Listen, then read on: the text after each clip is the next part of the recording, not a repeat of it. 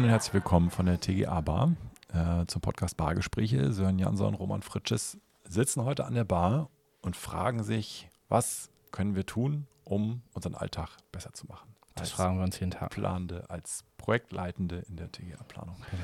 Und ich habe schon wieder Mist erlebt. Zum Glück war ich nicht selber Projektleiter, sondern ein lieber Kollege, der einen geilen Job macht, äh, aber der schon wieder das Problem hatte, dass er einen Entwurf innerhalb von fünf oder ich glaube, es waren sechs Wochen durchpeitschen musste, weil der Architekt gesagt hat, jetzt aber Vollgas.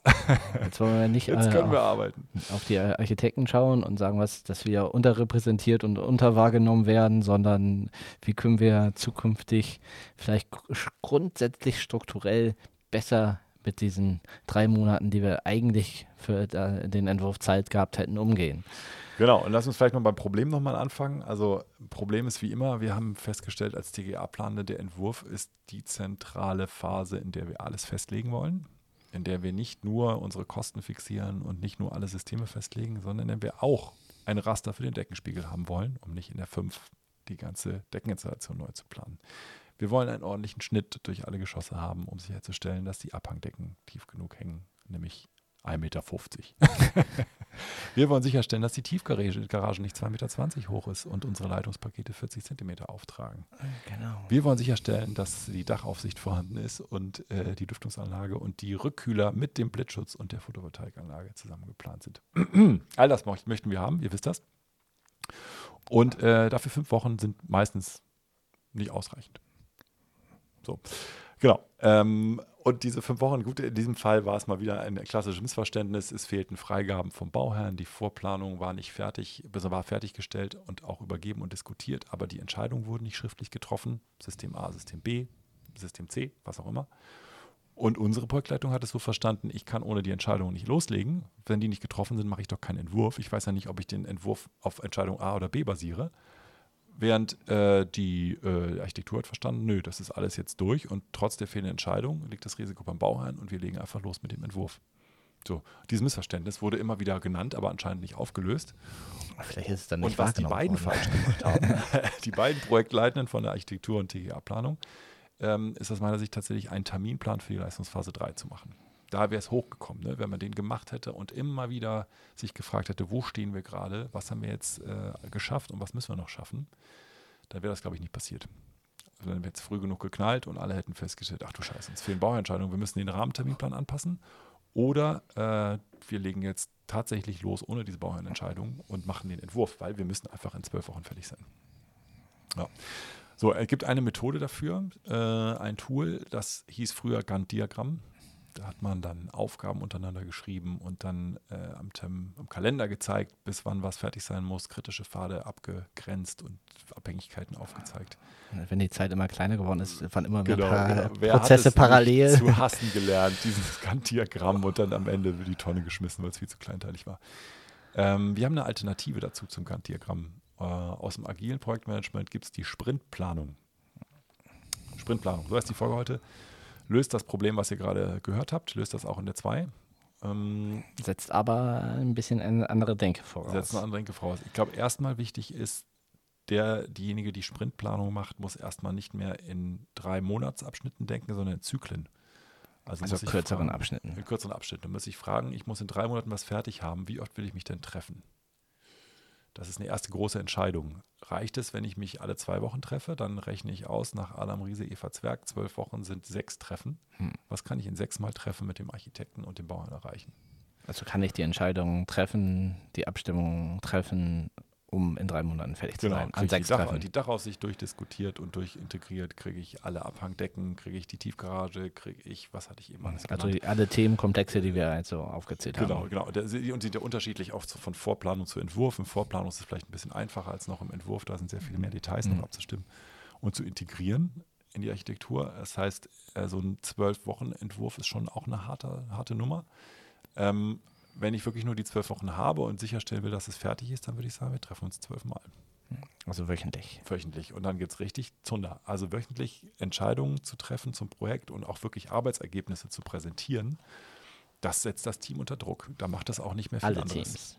Alle Teams. Also genau. nicht nur jetzt, es bringt ja nichts, wenn wir für uns das entscheiden. Also Wir Genau. setzen uns einmal in der Woche zusammen, wir setzen uns weitaus öfter zusammen, aber mit Architekten und Bauherren. Und Genau, Die aber tatsächlich dann jede Woche und im Entwurf brauche ich alle. Da brauche ich die Fachplaner, Systemplaner, die Koordination, Projektleitung. Wir treffen uns wöchentlich, um Arbeitsergebnisse zu koordinieren, zu integrieren und ins System, ins Modell reinzuhacken. Puh, das ist richtig stressig. Ähm, das sind zwölf Treffen und dann könnte ich fragen, in zwölf Mal, was muss ich machen? Ich müsste wahrscheinlich, ich kann es jetzt Gebäude aufteilen nach zwölf Grundrissen oder ich teile es nach Anlagengruppen auf. So muss ich, muss ich gemeinsam machen. Und äh, das wäre eine Sprintplanung, die ich machen würde. Wahrscheinlich realistischer als ich treffe mich sechsmal und ich frage mich, was kann ich in den sechsmal erreichen? Mhm. Und äh, genau, wenn ich da jetzt zum Beispiel beim ersten Mal sage, so, wir fangen mal von unten an und wir treffen uns beim ersten Mal mit der Tiefgarage und beim zweiten Mal treffen wir uns beim Erdgeschoss und beim dritten Mal dann in den Obergeschossen und beim vierten Mal dann in die Schächte und Technikzentralen und beim fünften Mal das Dach und beim sechsten Mal die Schemen und keine Ahnung was, äh, dann komme ich ganz schnell auf einen, auf einen ziemlichen Stressfaktor, weil es müssen ja ganz viele Anlagengruppen und ganz viele Entscheidungen getroffen werden. Und ich habe eine gute Erfahrung damit gemacht, dass ich sage, ich habe diese sechs oder zwölf Treffen oben aufgeführt, also sozusagen auf der X-Achse, wie man so schön sagt, in der Abszisse, Ordinate, Ordinate, ne? weiß ich auch nicht, Ordinate. Und nach unten hin habe ich aufgetragen die Anlagengruppen von 1 bis 8. Äh, es können auch mehr sein, wenn ich zum Beispiel verschiedene, was weiß ich, Gewerbeküche plus Labor und so kombiniert habe. Ähm, dann ich, führe ich die nach unten auf und dann gucke ich, welche Entscheidung muss ich in welcher Anlagengruppe getroffen haben und welche Integrationsleistung muss dann fertig sein. Das wäre eine agile Sprintplanung. Also ich muss es einmal vorbereiten in der neuen Syntax, wenn ich sage, ich habe einen, einen Sprint, der deutlich kürzer ist als diese drei Monate.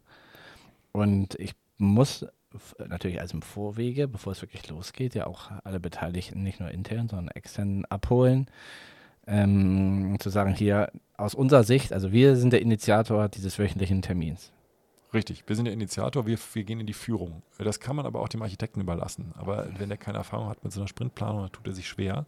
Er Wäre aber ideal, wenn es halt, da ne? lief. Ne? Genau, also Mhm. eigentlich müsste er sozusagen die Gesamtsicht auch vom Architekten kommen und er müsste sagen, guck mal hier, äh, ich habe jetzt folgende Integrationsleistung außer der TGA-Planung noch. Ich muss noch den Tragwerksplaner glücklich machen, den Schallschutzplaner, ich muss dem Bauherr auch noch Sachen vorstellen. Das sind die Themen, die ich integrieren und koordinieren muss, bis ich zum vollständigen Entwurf lande. Was hast du denn noch so an Themen? Mhm. Ja, und dann wird es noch ein bisschen komplizierter. Ähm, und wenn ich anfange, das abzustimmen, dann stelle ich plötzlich fest, auch noch, es gibt ja auch noch Urlaubszeiten. Und ich habe Nein. bestimmte Teile vom Team, die nicht mehr verfügbar sind. Und wenn ich im Hochsommer den Entwurf abgeben soll, dann habe ich schon mal Ist auch schön Wetter, ne? Genau, Ja. schön Wetter. Ja, aber ihr merkt schon, also die Komplexität lässt sich ähm, in so einer Sprintplanung besser greifen als am Gantt-Diagramm, wo am Ende alle völlig, völlig, völlig umfallen, wenn sie da in 48 Zeilen jede einzelne Anlagengruppe drinstehen haben. Wenn ich aber sozusagen diese Zyklen oben aufführe und dann eben auf der Abszisse dann, glaube ich, die zum Beispiel die Anlagengruppen oder die Integrationspakete sozusagen Mhm. zeige, dann kann ich in der Mitte zeigen, was führt denn jetzt zu was und wie lange brauche ich, um dies und das zu jenes tun. Dann könnte man auch feststellen, ich brauche zwei Wochen vielleicht, um eine Tiefgarage zu integrieren. Äh, ich brauche aber nur eine Woche, um beim Dachgeschoss eine Integrationsleistung zu erbringen. So, so kann man das planen und dann auch die Zyklen von vorne nach hinten schieben. Dach ist erstmal wichtiger, machen wir vorne. Oder ist doch die Tiefgarage wichtiger? Schieben wir das nach vorne. Das sind auch wichtige Entscheidungen.